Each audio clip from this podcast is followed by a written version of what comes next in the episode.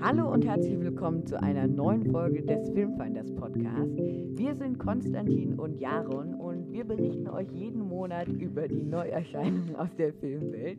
Hier im Hintergrund habt ihr schon direkt Jaron gehört. Stell dich doch mal kurz vor. Hallo, ich bin Jaron und ich bin Redakteur bei Filmfinders und auch äh, mit für den Podcast verantwortlich und alles, was ihr hört, ist auf unsere Kosten. Ganz genau. Wir beide sind auch Teil der Jugendfilmjury Berlin, also leisten auch dort Juryarbeit und bewerten Filme immer für Kinder und Jugendliche. Und heute haben wir uns ein ganz besonderes Thema rausgesucht, nämlich Drehbücher. Unsere Jugendfilmjury verleiht nämlich auch den Kinder- und Jugenddrehbuchpreis, aber dazu erzählen wir euch später mehr. Wir fangen unsere Podcasts immer wie folgt an, und zwar mit einem Filmflash. Das heißt, wir sprechen darüber, welche Filme uns in diesem Monat äh, gefallen haben und welche, also welche wir gesehen haben und welche wir noch sehen werden. Und ich würde sagen, damit beginnen wir direkt. Würde ich auch sagen. Okay. Jaron, du hast einen ganz besonderen Film gesehen. Er heißt Porträt einer jungen Dame in Flammen. Worum geht es in dem Film? Also in dem Film geht es um eine Malerin, die nach Frankreich, also die aus Paris kommt oder auf eine Insel vor Frankreich sozusagen gebracht wird, um dort eine andere junge Dame zu malen, weil die von ihrer Mutter dazu gezwungen wird, einen Mailänder, sagt man das so, Mailänder äh, zu heiraten. Und sie möchte aber nicht gemalt werden, weil sie dann ja den Mailänder heiraten müsste, weil das Porträt von ihr oder das Gemalte von ihr wird halt dann nach Mailand gesendet. Und wenn der Mailänder sie dann attraktiv findet, dann würde sie ihn heiraten. Und sie möchte das nämlich nicht. Sie möchte selbst entscheiden, wen sie heiratet. Und deswegen lehnt sie sozusagen äh, es ab, sie gemalt zu werden. Und die Malerin soll sozusagen so tun, als würde sie eine Freundin sein, die immer mit äh, auf Spaziergänge geht oder einfach rumgeht und dabei halt sie so ähm, studieren, dass sie sie aus dem Kopf äh, malen kann. Und dabei entsteht halt äh, auch eine, eine Liebesgeschichte. Ich möchte jetzt da nicht so viel verraten, aber man, man kann sich schon denken, wonach es geht. Die Story ist jetzt nicht unbedingt ein Pluspunkt an diesem Film. Okay, ich, wir haben uns den Trailer vorher, bevor, diesen, bevor wir diesen Podcast aufgenommen haben, einmal gemeinsam angeschaut und der hat wirklich wenig gesagt. Also die Story hätte ich mir jetzt gar nicht so ableiten können und also auch im Trailer haben die Leute eher wenig gesprochen. Äh, hält sich das auch so während dem Film? Ja, also der Film lebt nicht unbedingt vom Dialog, sondern von der Stille. Es ist generell einfach so, der Film hat wenig Dialog, es passiert nicht so viel, es, ist einfach, es geht, dreht sich einfach, wie gesagt, einfach darum, dass das Porträt gemalt wird. Äh, es hat auch keinen Soundtrack, keine Musik, also bis auf szenenbasierte Musik gibt es keine Musik in diesem Film. Szenenbasierte Musik, was heißt das? Das heißt Musik, die in der Szene ausgeübt wird. Das heißt, wenn jetzt zum Beispiel jemand Klavier sp äh, spielt oder wenn ein Orchester spielt oder jemand singt, dann ist das äh, in dem Film, kriegt man das zu hören. Aber so, wenn zum Beispiel jetzt jemand redet, ist normalerweise ja Musik hinterlegt, das ist in diesem Film aber nicht so. Ähm, und dadurch, dass es halt wenig Dialog ist und nicht sehr viel passiert und halt keine Musik da ist, ist generell wenig, worauf sich das Auge und auch der Kopf beim Filmschauen fokussieren kann. Und ich, ich will es mal so sagen, ähm, der Film, man sollte den Film nicht abends schauen, weil da besteht die Gefahr, dass man einschläft. Mhm. Also es, wie gesagt, ich glaube halt, dass der Film sozusagen seine, seine Fans finden wird. Ich, es ist als ich im Kino war, waren nur alte Menschen da und meistens überwiegend Frauen. Ich glaube, das ist auch ungefähr das Zielpublikum. Äh, ich glaube, die werden da noch ein bisschen drüber reden können und so, weil es halt äh, wie ein Kunstwerk ist und die Leute, die sich gerne Kunst anschauen, die mögen, werden auch diesen Film hier mögen. Äh, aber ich bin kein Kunstliebhaber, deswegen bin ich auch kein Liebhaber von diesem Film. Aber der Film ist ja nicht komplett schlecht. Äh, er hat exzellente Kameraführung und das Schauspiel von Noe ich weiß, sorry, ich kann kein Französisch. Ich glaube Noémie Merlon wird das ausgesprochen. Äh, sie ist die Hauptdarstellerin, die Malerin und sie spielt fantastisch und auch alle äh, anderen Schauspieler aus diesem kleinen Cast. Es gibt, glaube ich, sechs, sechs Personen sind im Cast vorhanden. Ähm, spielen auch alle sehr gut und deswegen ist halt das Schauspiel das, was sozusagen den Film ein bisschen trägt, obwohl ich sagen muss, dass das Auge auch außer dem Schauspiel wenig hat, worauf es sich fixieren kann, weil die Farben blass sind oder einfach der Kontrast bei dem, beim Licht zum Beispiel äh, sehr, sehr, ja, ist eigentlich nicht vorhanden ist. Also, sie ziehen immer, sie haben, sie tragen immer die gleichen Kleider, das ist immer in den gleichen Locations. Also wie gesagt, es ist kein Film, den man schauen sollte, wenn man nicht einschlafen möchte. Aber ähm, den Dialog, den der Film hat, der ist dann auch gut geschrieben. Also der Dialog ist wirklich äh, sehr gut. Es ist einfach, so würden wir auch wahrscheinlich als echte Menschen reden. Das ist so diese, diese französische ähm, Feinheit, dass man immer sieht, auch wenn man äh, gerade einem sehr nahe steht. Und es ist einfach äh, realitätsnah und auch nachvollziehbar, auch die Motive, wie sie handeln. Aber wie gesagt, wenn ich den Film von der Unterhaltung bewerten würde, würde ich ihm auf jeden Fall sehr wenig Punkte geben, aber als, ähm, als wenn ich ihn jetzt von der Qualität bewerte, dann ist das, dann ist das schon okay, aber kein Film für jedermann. Okay, also ein Film für Kunstliebhaber. Wir machen direkt weiter mit dem zweiten Film und zwar heißt der Yesterday. Der ist schon ein bisschen älter, ich habe ihn mir aber trotzdem angeschaut. Der kommt aus 2018. Die Hauptrollen spielen Hims, Himesh. Himesh, du kannst es auch vorlesen. Ja, die Hauptrollen spielen Himesh Patel und Lily James und der Film ist von Danny Boyle inszeniert. Aber ich habe den Film nicht gesehen, deswegen überlasse ich Konstantin jetzt das Reden. Genau. Es geht um einen jungen Mann und er hat einen Radfahrunfall. Und als er wieder aufwacht aus, äh, im Krankenhaus, kennt niemand mehr die Beatles. Und er hat sich noch die meisten Beatles-Songs gemerkt und veröffentlicht die dann, wird damit berühmt. Und wir sehen, ja, wie er berühmt wird und wie er damit umgeht, dass er ja irgendwie so alleine ist. Einen besonders großen Fokus wird in diesem Film eben auch auf dieses Berühmtwerden und dieses dann so, ähm, ja, wie andere Leute einen dann sehen. Mir hat der Film gut gefallen, aber ich fand ihn an manchen Stellen tatsächlich ziemlich überzogen. Also den größten, also einen sehr großen Punkt im Humor hatte eben diese Managerin äh, von ihm, die er dann bekommt, die total ehrlich ist und sagt, er findet, sie findet ihn scheiße, aber sie bringt ihm Geld. Äh, nee, er bringt ihr Geld und deshalb arbeitet er mit ihr und so funktioniert dann auch der Humor, wenn er berühmt geworden ist. Das gefällt mir, hat mir nicht so gut gefallen. Und das sorgt auch zu, für manche ziemlich merkwürdige Momente.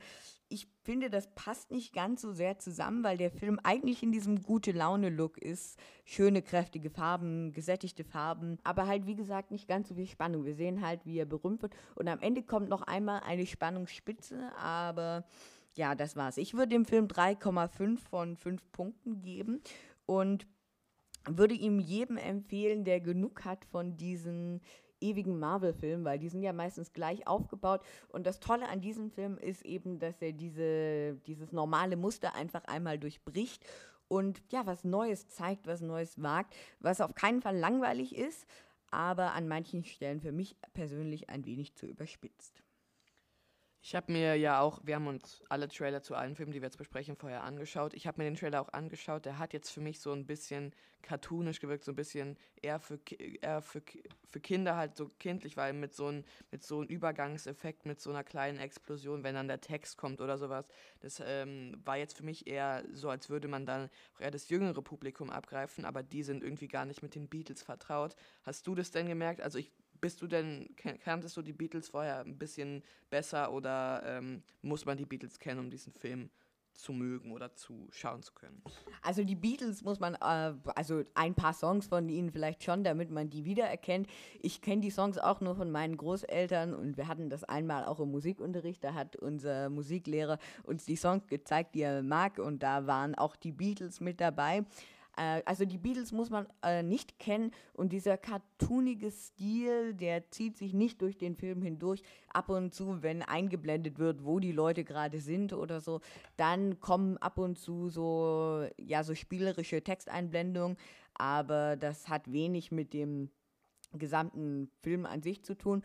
Und also für das jüngere Publikum würde ich den Film auch auf gar keinen, auf gar keinen Fall sehen in unserem Alter vielleicht schon, aber ich würde sagen, älter als elf sollte man, äh, jünger als elf sollte man auf keinen Fall sein. Und was sich jetzt vielleicht auch äh, aus dem Trailer vielleicht ergeben hat, ist der Film leichte Kost. Also ist zum Beispiel Porträt einer äh, jungen Dame in Flammen ist jetzt ja kein Film, den du einfach äh, schauen kannst, da einfach Gehirn ausschalten und dann schaust du den Film. Nein, da musst du ja mitdenken. Ist es bei diesem Film anders? Also kannst du bei dem Film so dich einfach zurücklehnen und einfach dich unterhalten fühlen, weil der Film vielleicht nur unterhält, aber nicht sehr gut ist, wirklich. Ähm, aber da er so leichte Kost ist, unterhält er oder wie hast du das da gesehen? Also Kopf direkt total ausschalten würde ich nicht sagen. Wie gesagt, es unterscheidet sich von diesem äh, ewigen Marvel-Muster, aber trotzdem dadurch, dass so wenig Spannung und so wenig, naja, wirklich große Hindernisse sind, die unser Hauptcharakter hier überwinden muss, kann man den Film auch anschauen, ohne dass man jetzt die ganze Zeit total fokussiert auf die Story ist. Okay, ich glaube, das war's jetzt zu Yesterday. Willst du noch irgendwas sagen oder wollen wir weitermachen? Lass uns direkt weitergehen. Äh, ähm. Ja, wir machen weiter mit äh, Fractured. Das ist eine Netflix-Eigenproduktion, die am Anfang Oktober gestartet ist. Ich glaube, letzten Freitag. Also, wir nehmen das gerade am Montag, dem 14. Oktober auf und es ist am Freitag gestartet. Das wäre dementsprechend der 10. glaube ich. Oder der 11. Auf jeden Fall ähm, ist er dort auf Netflix gestartet. Das heißt, ihr könnt euch den anschauen. Es ist ein Thriller über, der handelt halt von einem Charakter, ich weiß nicht, wie sein Name war, ähm, der gespielt wird von Sam Worthington. Vielleicht kennt man den aus Avatar. Ähm, auf jeden Fall, er wird, äh, er hat eine Tochter und eine Frau und nachdem die Tochter von einem, ich würde sagen, drei bis vier Meter hohen ähm, Stein oder Gebäude, also sie, sie fällt halt von einem, von einem fünf, sechs Meter hohen, wie sagt man, Hügel oder so runter und verletzt sich dort am Arm. Und dementsprechend fahren sie direkt ins erstgelegene Krankenhaus und dort machen sie da, ähm, wird die Tochter und die Mutter äh, gehen halt zu zum CPU, da war, ich weiß nicht genau, was es ist, auf jeden Fall äh, gehen sie in den Fahrstuhl und fahren halt runter und ähm, Sam wartet halt oben und nach einer Weile stellt er fest, okay, eine, was heißt eine Weile, sechs, sieben Stunden, äh, sind seine Tochter und seine Frau immer noch nicht da und er fragt halt, äh, er fragt sich halt, wo sie sind und fragt danach, ja, wo sind, wo ist meine Tochter? Ähm, und dann stellt er halt fest, dass das Krankenhaus anscheinend oder irgendwie oder die Krankenhausleute sagen ihm halt, wir hatten nie ihre Tochter hier auf Station, sie sind alleine gekommen und sowas. Und ähm, wenn man das jetzt aus der Perspektive des Hauptcharakters sieht, dann fühlt man sozusagen mit, dass das Krankenhaus irgendwas verheimlicht. Aber dadurch, dass es in diesem Film sehr viele Twists gibt und gerade auch am Ende in den letzten, der letzten Minute gibt es nochmal den Haupttwist, wo ich dann ein bisschen verwirrt war und ich musste erstmal nachlesen, was dieser Twist überhaupt jetzt bedeutet hat. Ähm, dadurch, dass es so viele Twists gibt, ist diese Story jetzt vielleicht mehr wahr oder mehr oder weniger wahr. Das stellt man halt fest, wenn man den Film äh, schaut. Aber was ich äh, auf jeden Fall sagen muss, dass der Film relativ spannend war. Also äh, bis vorne bis Ende ist ein klarer roter Faden erkennbar, der auch die Spannungslinie immer relativ hoch hält. Also Spannung war schon vorhanden. Ähm, es ist auch eine Art One-Man-Show von Sam Worthington, weil er sozusagen fast in jeder Szene präsent ist und äh, er so, ja auch der Hauptcharakter ist und er auch relativ gut äh, schauspielert halt. Er, er wird so langsam verrückt, weil er halt seine Tochter und seine Frau wiedersehen möchte und äh, das Krankenhaus natürlich irgendwas verheimlicht. Und es gibt auch noch andere Figuren, die sind jetzt nur wie bei Ad Astra im Film, zu dem wir gleich kommen, aber sehr, sehr kleine Nebenfiguren. Also bis auf ihn hat keiner mehr als eine 15 Minuten Screentime ungefähr. Und der Film dauert, ich glaube, 100 Minuten circa. Mhm, auf jeden Fall, wie gesagt, der Film ist am Ende ein bisschen verwirrend. Also gerade das Ende. Es gibt aber auch äh, mehr, es gibt auch sehr viele Plotholes in dem Film, das heißt unnachvollziehbare Handlungen oder unerklärte Rätsel halt. äh, die dann nicht aufgelöst werden. Es hat mich ein bisschen äh, sauer gemacht, weil ich natürlich auch wissen wollte, was dann da passiert ist oder in der Vergangenheit passiert ist. Äh, haben sie jetzt nicht aufgeklärt oder Plotholes halt einfach, dass es nicht nachvollziehbar ist, wie er handelt, weil es einfach in der Realität komplett äh, unlogisch wäre und auch wie bei Porträt einer jungen Dame in Flammen ist der Kontrast der Farben, es ist sehr blass, äh, alles in so einem einheitlichen hellblau oder halt wie ein Krankenhaus aussieht und so sieht dann der ganze Film aus. Also es gibt keine wirklich äh, warmen Farben, es sind alles eher sehr kalte Farben. Und der Film lässt einen auch so ein bisschen kalt, kann man so als Pointe äh, sich denken. Ähm, es ist aber ja ein okayer Film, den man schauen kann, wenn man äh, Thriller schauen möchte und die einigermaßen spannend sind. Deswegen würde ich dem Film als Thriller irgendwie 7 von 10 Punkten geben oder sowas. Äh, ist, ist solide, aber bringt einem auch nicht viel mehr. Das klingt ja schon ganz, ganz schön krass. Ab wie vielen Jahren würdest du denn den Film empfehlen? Im Trailer sah das ziemlich, ziemlich strange. Ich weiß nicht, ist das das richtige Wort, aber also doch schon ziemlich, ja, Angst, doch eigentlich schon angsteinflößend aus. Ja, der Film hat, also Netflix-Filme haben ja nie eine FSK, sie haben nur die Einschätzung von Netflix. Und Netflix schätzt den ab 16 ein. Das ist wegen zwei Szenen, kann ich auch verstehen. Ich glaube, ich würde den aber ab, ab 15 sagen, so ungefähr. Ich glaube, ab 15 kann man die Handlungen auch durch den Plot-Twist am Ende sehr gut ähm, nachvollziehen, weil auch durch den Plot-Twist nochmal alles aufgedeckt wird, sozusagen. Also eigentlich ist der Film gar nicht so schlimm, wenn man jetzt nach dem Plot-Twist-Ende gehen würde, wie er eigentlich den ganzen Film probiert, äh, den ganzen Film über probiert zu sein. Also er probiert so, er probiert auch FSK 16 zu sein. Also ich glaube, er möchte das auch ganz klar, aber dadurch, dass das Ende einfach auflöst, dass es gar nicht so schlimm war, wie der Film es darstellt, könnte, hätte man es auch ab 15 oder 14 freigeben können. Okay. Auch ein toller Film, den ich auch geschaut habe in diesem Monat. Jaron hat den auch gesehen. Der ist ebenfalls auf Netflix, ganz viele Parallelen. Der heißt Creed und in Creed geht es um den Sohn vom Boxer. Wie heißt der Boxer? Apollo Creed. Von Apollo Creed. Und sein Sohn kommt jetzt, äh, ist jetzt aufgewachsen, aus, ist aus dem Kinderheim äh, von einer Frau aufgenommen worden und er möchte jetzt das Erbe seines Vaters antreten und geht auch in die Boxerwelt rein. Jaron, wer hat in dem Film mitgespielt? Also die Hauptrolle, der Sohn heißt Adonis Creed, äh, wird gespielt von Michael B. Jordan, den kennt man vielleicht aus Black Panther oder Fantastic Four von 2015. Ähm, und natürlich, äh, da es im Rocky-Franchise spielt, natürlich Sylvester Stallone, der immer noch der alte Actionheld ist, wie er damals mit Rambo und, äh, und Rocky war, aber jetzt eher Michael B. Jordan sozusagen den Vortritt lässt. Und inszeniert wurde das Ganze von Ryan Kugler. Der hat auch Black Panther gemacht, also deswegen wahrscheinlich auch die Casting-Wahl von Michael B. Jordan. Mm, aber der Film ist eigenständig vom Rocky-Franchise. Also man, man kann den Film, das haben wir, glaube ich, auch beide herausgefunden, schauen, ohne vorher irgendwas von Rocky ja. gewusst zu haben. Und es gibt jetzt auch einen zweiten Film, der auch schon draußen ist und der dritte ist vielleicht sogar in Produktion, ich bin mir nicht sicher. Aber auf jeden Fall ähm, ist es sozusagen, hat nicht sehr viel mit Rocky zu tun, einfach nur die, die eine, den einen Charakter. Ich hätte mir den Film ja von mir aus nicht angesehen, aber Jaron hat mich ja ein bisschen gedrängt, sagt, schau dir den mal an, der ist wirklich gut.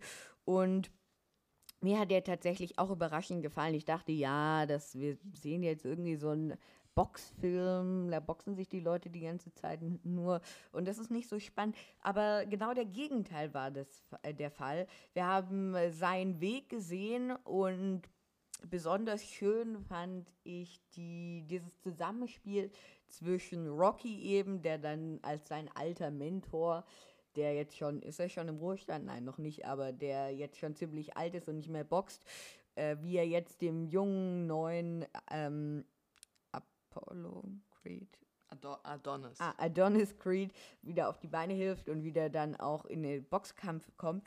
Und ich war erstaunlich, äh, äh, und ich war erstaunlich, das können wir rausschneiden, Konsti. Und ich war überrascht, wie lange man einen Boxkampf zeigen kann. Also in der Mitte des Films haben sie, ich weiß nicht, fünf Minuten oder so unkommentiert einfach nur einen Boxkampf gezeigt. Und ich dachte, das wäre ziemlich langweilig.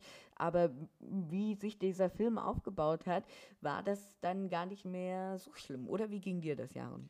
Also ich fand gerade die Boxkämpfe wurden durch die Kameraführung sehr unterhaltsam. Also ich habe am Ende wirklich richtig mitgefiebert.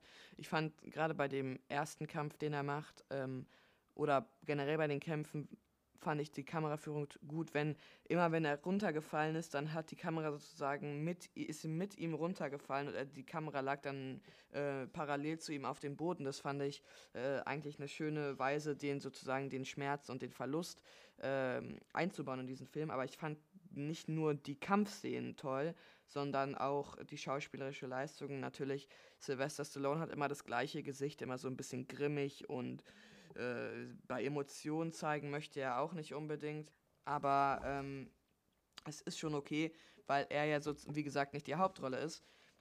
Michael G. B. Jordan macht es aber klasse und auch Tessa Thompson, seine Freundin, äh, ist, ist ähm, sehr gut gespielt worden, äh, spielt sehr gut und das, also was glaube ich den Film am meisten trägt neben dem Boxen ist das Charisma, was, was Stallone und äh, Jordan da haben und was äh, die, die Chemie, also die, sie harmonieren gut miteinander und man merkt auch, dass sie Spaß am Drehen hatten. Und was, äh, was ich auch noch gut fand, war die Musik, also so halt amerikanischer Rap, aber nicht so Gangster-Rap, sondern auch ähm, ja sowas so in Richtung Eminem fand ich da und, äh, und ich fand die Schauplätze schön. Also zum Beispiel die Cafés, in denen sie sind, oder die, die Band, auf denen seine Freundin spielt, oder die Boxkämpfe generell. Ist alles sehr schön, ähm, ja, sehr schön, wie, wie sagt man, sehr schön inszeniert. inszeniert worden. Und ich fand das als eine der großen Stärken des Films, weil ich finde den klasse. Ja, mir hat er auch sehr gut gefallen. Wie viele Sterne hättest du dem gegeben? Ich hab, hätte ihm jetzt vier von fünf Sternen gegeben, weil der war spannend und originell und wie gesagt auch mal was anderes, aber noch nicht genug. Das gewisse Etwas hat mir noch gefehlt. Ja, also das würde dich jetzt vielleicht überraschen, aber das ist wirklich mein Lieblingsfilm. Deswegen wollte ich ihn, ja, wollte ich ja auch, dass du ihn dir anschaust, damit ich deine Meinung auch mal zu hören bekomme. Deswegen äh, gebe ich natürlich äh, ein von fünf Sternen. Nein, Spaß, äh, natürlich fünf von fünf. Wenn es mein Lieblingsfilm ist, dann ist es meistens immer 5 von 5. Ähm, und ich freue mich auf den zweiten Teil. Ich habe mir eigentlich vorgenommen, dass ich den im nächsten Monat schauen werde. Mal schauen. Wenn, dann sage ich beim nächsten Podcast meine Meinung dazu.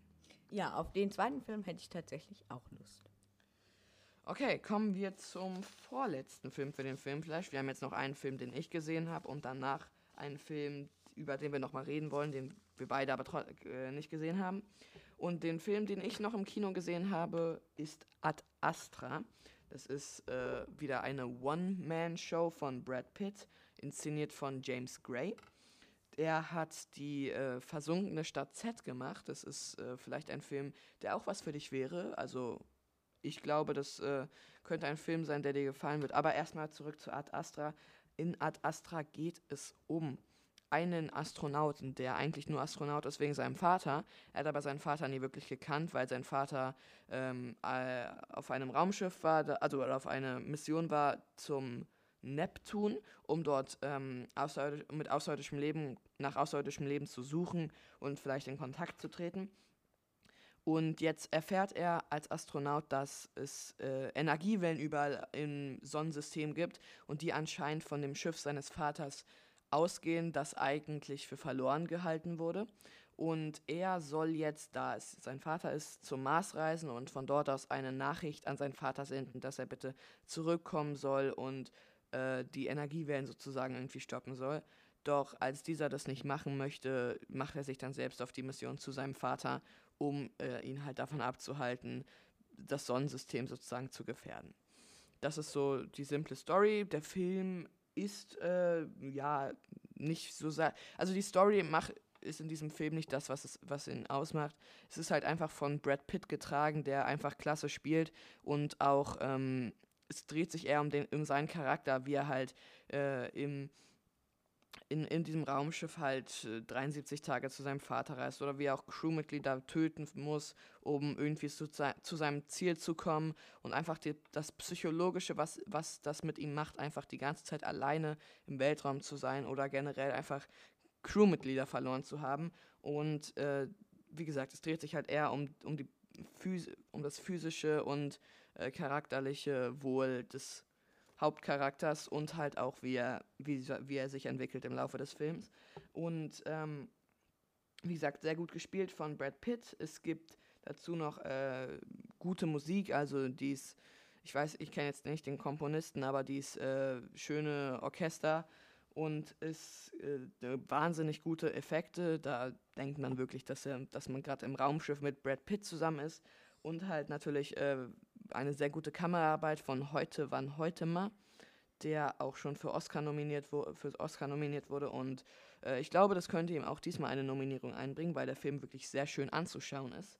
In dem Fall gibt es dann auch äh, gute Farben und Kontraste. Die Planeten sind halt sehr farbig und das ist eigentlich auch sehr schön anzusehen. Mm, und jetzt ähm, wie bei Fractured ist es so, dass alle Nebencharaktere, die im Trailer mit, äh, mit Schauspielernamen angepriesen wurden, auch irgendwie nichts damit dazu beizutragen haben. Die sind auch wieder nicht mehr als 10, 15 Minuten auf dem äh, Bildschirm, weil sie einfach unwichtig sind. Also nicht unwichtig, aber weil sie einfach unrelevant für die Charakterentwicklung von Brad Pitt sind. Und da es, der Film sich um die Charakterentwicklung dreht, ist, haben sie auch wenig äh, Screentime.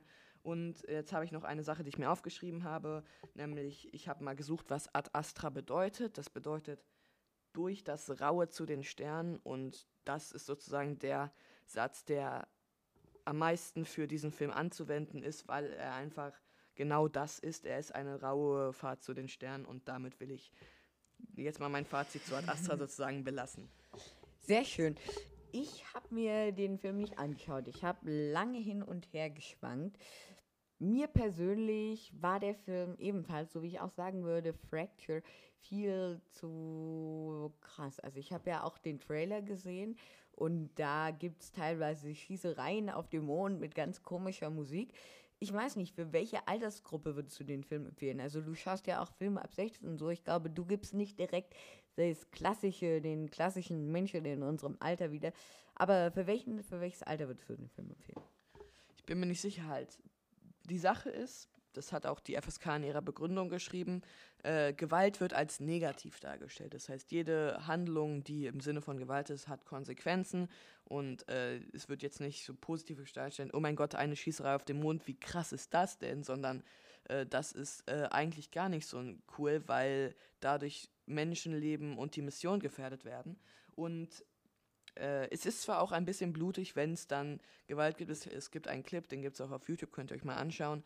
Ähm, das ist auch aus dem Film, wo, ein, wo sie auf ein fremdes Schiff gehen, weil es ein SOS-Signal ausgesendet haben, äh, hat und dort finden sie, äh, finden sie Affen, an denen sozusagen getestet wurde. Und diese Affen sind aber aggressiv und äh, dann sieht man einfach, äh, wie, wie Brad Pitt irgendwie aus dem Schiff rauskommen möchte. Äh, macht er die Tür zu und dann stellt er irgendwie Vakuum an und dann sieht man einfach nur durch das Fenster von dem Schiff, wie das mit Blut gefüllt wird, weil ähm, die ja, weil die Affen sozusagen äh, äh, sterben. Aber es ist, wie gesagt, es wird nicht als positiv dargestellt. Das fand ich ein bisschen krass, habe ich jetzt nicht erwartet. Ich habe mir den Clip vorher nicht angeschaut. Aber eigentlich äh, würde ich den Film so ab 13, 14 empfehlen. Da ist das schon äh, auf fassbar sozusagen. Jetzt haben wir noch einen Film, den hatten wir, oder hatte ich zumindest nicht vor, den zu schauen. Ich glaube, du auch nicht, oder? Mhm. Äh, und wir wollten jetzt aber trotzdem kurz darüber reden, weil der halt äh, für sehr viel Diskussion gesorgt hat im Kritiker-Business. Ähm, das ist nämlich Joker äh, mit Joaquin Phoenix und Robert De Niro von Todd Phillips. Und der ist so kontrovers, weil er auf dem Charakter Joker aus den DC-Comics äh, auf basiert.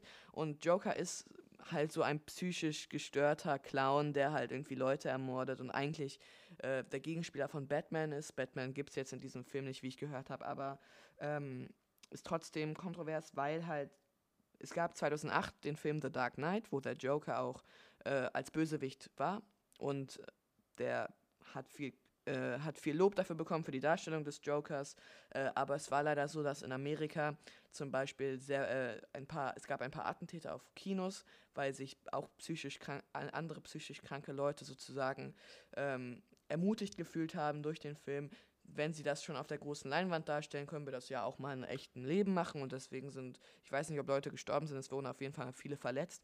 Und deswegen hat man auch überlegt, ob man den Film überhaupt in den USA zeigt, weil man ja nicht nochmal solche äh, Anschläge haben möchte. Mhm. Deswegen war auch in den meisten Kinos sozusagen immer eine, Poli eine Polizeieinheit vor Ort, in Amerika zumindest, um aufzupassen, dass keiner da durchdreht. Und deswegen hat der Film halt so kontroverse äh, ja kontroverse Kritikerstimmen gehabt, weil einfach viele Leute gesagt haben, wir wollen den Film gar nicht haben, wir wollen nicht riskieren, dass Leute beim Kino in, ums Leben kommen oder dass einfach Leu Menschenleben gefährdet werden. Und andere haben halt gesagt, es ist ja nur ein Film, Film können, können sind nie schuld, wenn jemand was macht, weil sie ja äh, nicht zu Taten im echten Leben aufrufen. Und das war halt die Kontroverse. Und ich frage dich, Konstantin, was ist deine Meinung dazu? Also deiner Meinung nach sollte er ge gezeigt werden oder nicht? Also ich glaube, es gibt immer eine Grenze, was man zeigen darf und was nicht. Und die ist, verläuft, glaube ich, auf einem ziemlich schmalen Grad. Ich habe Joker nicht gesehen, aber ich glaube, dass Joker noch in einem vertretbaren Maß, also ja, verrückt ist oder schlimme Dinge tut. Also natürlich nicht insofern vertretbar, dass man das auch im echten Leben machen dürfte, aber ich glaube, das ist okay, dass man das zeigt, weil die Personen, diese Menschen, die diese Attentate verüben, werden ja nicht durch den Film verrückt, sondern die sind ja schon vorher psychisch gestört und der Film triggert das ja nur, aber früher oder später wäre das wahrscheinlich auch sowieso passiert. Ähm, außerdem hatte ich gar nicht das Gefühl, also ich, hab, ich kannte Joker vorher noch nicht und für mich kam der Film, kam dieser Trailer gar nicht so gruselig vor. Ich dachte, Joker wäre der Gute, bis er mich aufgeklärt hat. Ähm, ja, also im Trailer kommt das auf jeden Fall nicht so krass rüber. Dann lass uns direkt weitermachen mit unserem Hauptthema für heute und zwar Drehbücher. Und um euch erstmal so ein bisschen einen Eindruck zu geben, stelle ich Konstantin jetzt die Frage, was denn überhaupt ein Drehbuch ist. Also, äh, ein Drehbuch ist quasi die geschriebene Version des Films, ganz grob gesagt. In ihm werden alle Details des Films zusammengefasst, also die Kameraeinstellung und meistens auch die genauen Dialoge. Und dadurch sind diese Drehbücher meistens relativ komplex geschrieben. Ja, und was unterscheidet denn ein Drehbuch von einem Film? Also, bei einem Film schaut der Zuschauer ja einfach nur und lässt sich sozusagen darauf ein, dass durch Kameralinsen ähm, sozusagen ihm ein Werk vorgetragen wird. Und bei einem Drehbuch ähm, merkt der Leser eher, wo, was der Autor, also der Drehbuchautor oder meistens der Regisseur, in dem Fall überhaupt mit dem äh, mit den Szenen machen wollte. Also mit Anmerkungen uh, weiß man dann zum Beispiel, wie er die Kameraführung haben wollte oder wie die Charaktere äh, oder die Schauspieler schauspielen sollten. Und zum Beispiel mit Insert Detail, was dann so, so viel bedeutet mit im Detail sieht man jetzt das und das und dann dadurch merkt man halt eher, was die Intention hinter den Film war und bei der Inszenierung sieht man einfach nur das fertige, fertige Endprodukt, weil der erste Schritt bei einem Film ist halt das Drehbuch. Und äh, außerdem, wenn man den Film oder den Trailer vorher noch nicht gesehen hat, dann äh, hat man auch eigene Bilder im Kopf und dann wundert man sich meistens, dass das überhaupt, ähm, wie die Verfilmung dann aussieht. Einfach die Schauspieler sind meistens anders als in der Vorstellung und generell ist es meistens irgendwie anders. Genau, man bildet sich immer ganz eigene Bilder halt in seinem Kopf und die werden häufig sieht, der, häufig sieht der Film, den man dann am Ende sieht, oder der Trailer in unserem Fall, ganz anders aus.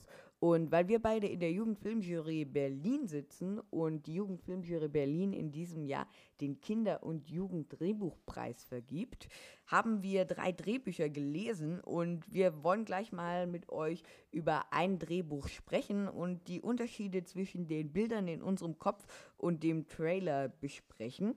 Kurz vorher nochmal zum Kinderdrehbuchpreis. Der Drehbuchpreis heißt Kindertiger und den werden wir, wann werden wir dem vergeben? Ich glaube am 22. November. Genau. Nominiert sind in diesem Jahr Unheimlich perfekte Freunde, Ostwind 4 Aris Ankunft und ähm, Alfons Zitterbacke. Äh, ein. Das Chaos kehrt zurück. Das Chaos kehrt zurück. Genau. Aber Jaron, was hast du dir denn vorgestellt bei Unheimlich perfekte Freunde? Also ich hatte mir vor allem andere Charaktere vorgestellt. Also jetzt nicht andere Charaktere im Sinne von unterschiedliche Namen oder sowas, sondern äh, eine unterschiedliche Abbildung. Also wie der Schaus welche Schauspieler gecastet wurden, hatte ich jetzt ein anderes Bild im Kopf. Das hat mich dann ein bisschen verwundert, weil die in dem Film äh, sehr, sehr viel jünger aussahen, als sie dann äh, in meiner Vorstellung waren. Ähm, und außerdem auch die Schauplätze, also das Spiegellabyrinth zum Beispiel. Ähm, das dann eigentlich nur einen Spiegel in dem Labyrinth hat, was ja irgendwie unlogisch ist. Oder halt die Lehrerin oder das Klassenzimmer. Und generell einfach, äh, die meisten Handlungen wurden ein bisschen überspitzter dargestellt, als man es halt äh, aus dem Drehbuch sozusagen sich vorgestellt hat. Und ähm, ja, aber ich würde sagen, um erstmal zu verstehen können, über was wir überhaupt reden mit Unheimlich Perfekte Freunde, äh, möchtest du mal die, die Story uns äh, sagen, Konstantin? Genau, bei Unheimlich perfekte Freunde geht es um einen Jungen, äh, Frido heißt er, und er ist schlecht in der Schule, also hat Probleme aufs Gymnasium zu kommen und also hat Probleme aufs Gymnasium zu kommen und äh, als er dann nach einem Streit seiner Eltern in ein Spiegellabyrinth geht, dann findet er dort einen Spiegel und aus diesem Spiegel kann er sein Spiegelbild herausnehmen, was das perfekte Ich ist. Und dieses perfekte Ich geht für ihn in die Schule und schreibt nur noch super Noten. Und im Endeffekt lernen wir über die Moral des Films, du musst nicht, äh, über die Zeit des Films, du musst nicht perfekt sein, deine Eltern haben dich auch so lieb. Ja, und jetzt äh, nochmal auf den Jugendfilm äh, oder den, den Kindertiger zurückzukommen. Wir haben auch ein Interview geführt mit einer Drehbuchautorin, nämlich Katharina Resch. Sie hat unter anderem für, für das Sandmännchen Drehbuch, äh, Drehbücher geschrieben. Und äh, was wir jetzt aus dem Interview mitgenommen haben, erzählt euch jetzt, wie gesagt, nochmal Konstantin. Genau. Was mich total überrascht hat, wie lange das dauert. Also ich dachte schon, dass es einen Moment dauert, aber nicht so lange. Wie lange es denn dauert, bis ein Drehbuch vom, von der ersten Idee dann wirklich auf der Kinoleinwand ist. Sie hat uns erzählt, es dauert ungefähr fünf Jahre. Ich hätte jetzt gedacht zwei oder drei vielleicht, aber nein, tatsächlich fünf ganze Jahre. Und woran liegt das denn? Das liegt daran, dass man zum einen, äh, nein, das liegt vor allen Dingen daran, dass man seine eigene Geschichte immer wieder neu überarbeiten muss. Also man schickt sie ein, dann bekommt man Verbesserungsvorschläge und dann wieder und so geht das ganz oft hin und her. Und schlussendlich benötigt natürlich auch die Filmproduktion nochmal wahrscheinlich zwei Jahre. Das haben wir nicht gefragt, aber ungefähr so.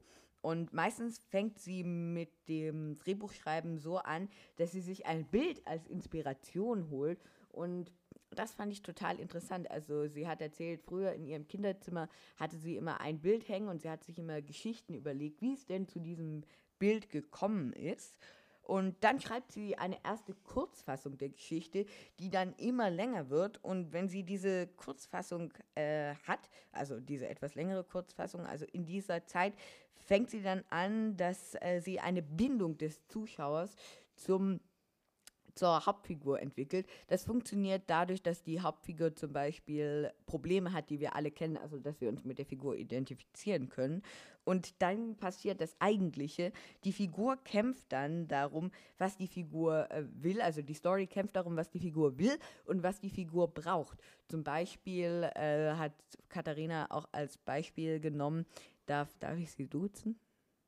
Zum Beispiel hat Katharina auch als Beispiel genommen, die Figur will eigentlich den großen Schatz, aber wir als Zuschauer wissen, sie braucht eigentlich neue Freunde oder eine neue Familie. Und so dreht sich dann die Story und dadurch entsteht auch diese Spannung, weil wir dann ähm, mitbekommen, mitfiebern und bitte und uns wünschen, dass diese Figur das Gute natürlich bekommt, was sie eigentlich braucht und nicht was sie will. Und am Ende hat sie erzählt, sie schreibt immer ein Happy End, damit man motiviert aus dem Kino rausgeht und nicht äh, total, total demotiviert. Also gerade bei Kinderfilmen auf jeden Fall. Also zusammenfassend kann man sagen, dass im Drehbuch der Film ziemlich genau beschrieben ist und man dadurch viel genauer weiß, was der Autor der Geschichte eigentlich zeigen wollte. Dadurch, dass wir selber merken, wie viele Bilder in unserem Kopf entstehen und wie der Film am Ende aussieht, wird aber auch klar, dass das Drehbuch vielfältig interpretiert werden kann und jeder Regisseur aus einem Drehbuch einen ganz eigenen Film machen könnte. Das war's mit der sechsten Episode vom Filmfinders Podcast. Vielen Dank, dass ihr zugehört habt. Übrigens, wir waren bei Tim bei der, von der Kika-Sendung Timster und der hat uns beim Podcast machen über die Schulter geschaut. Am Samstag, den 18.10. um 17 Uhr könnt ihr in Kika uns mal zuschauen, wenn ihr Lust habt, wie wir eine Podcast-Folge aufnehmen.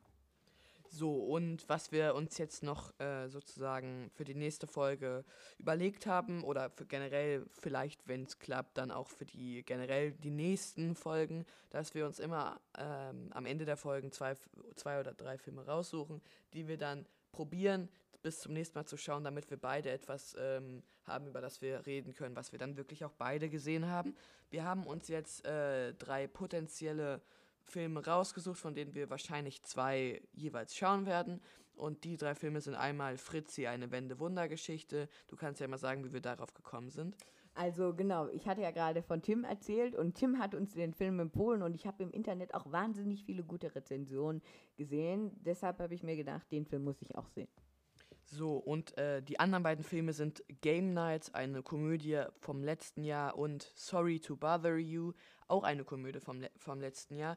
Bei Sorry to Bother You ist nun das Problem, dass der erstens keine deutsche FSK hat, aber in Amerika so ungefähr ab 15 eingestuft wurde und dass er auch keine deutsche Fassung äh, hat, zumindest nicht in CD-Form, sodass man dann im Internet irgendwie gucken muss, ob man da eine findet. Äh, aber eine der beiden Filme werden wir uns auf jeden Fall bis zum nächsten Podcast anschauen. Der ist am 2. November 2019. Da wird aufgenommen und dann Anfang November könnt ihr die neue Folge erwarten. Wenn ihr aber noch nicht genug von Filmfeindes habt und noch mehr Filmkritiken lesen wollt, dann schaut wahnsinnig gerne auf unserer Webseite vorbei, www.film-finders.de. Dort erwarten euch wöchentlich neue Kritiken und ihr könnt auch noch ein bisschen was anderes über uns lesen. Außerdem könnt ihr uns auch gerne auf Instagram folgen, dort heißen wir filmfinders. Und dort seht ihr immer ein bisschen was von unseren, ja, von hinter unseren Kulissen. Sehr unregelmäßig, aber ihr könnt ja mal vorbeischauen. Ja, das lohnt sich auf jeden Fall. Und bitte, bitte gebt uns Feedback. Schreibt es uns in die Kommentare. Ihr könnt uns auch über unsere Webseite, über das Kontaktformular eine E-Mail schreiben mit Feedback, damit wir wissen, was wir verbessern. Wir wissen ganz genau, wir sind noch nicht perfekt. Und wenn ihr uns sagt, was euch gestört hat oder was euch auch gut gefallen hat, dann schreibt uns das doch bitte. Jetzt sagen wir noch einmal final vielen Dank fürs Zuhören und wünsche euch noch einen schönen Tag. Auf Wiedersehen. Ciao.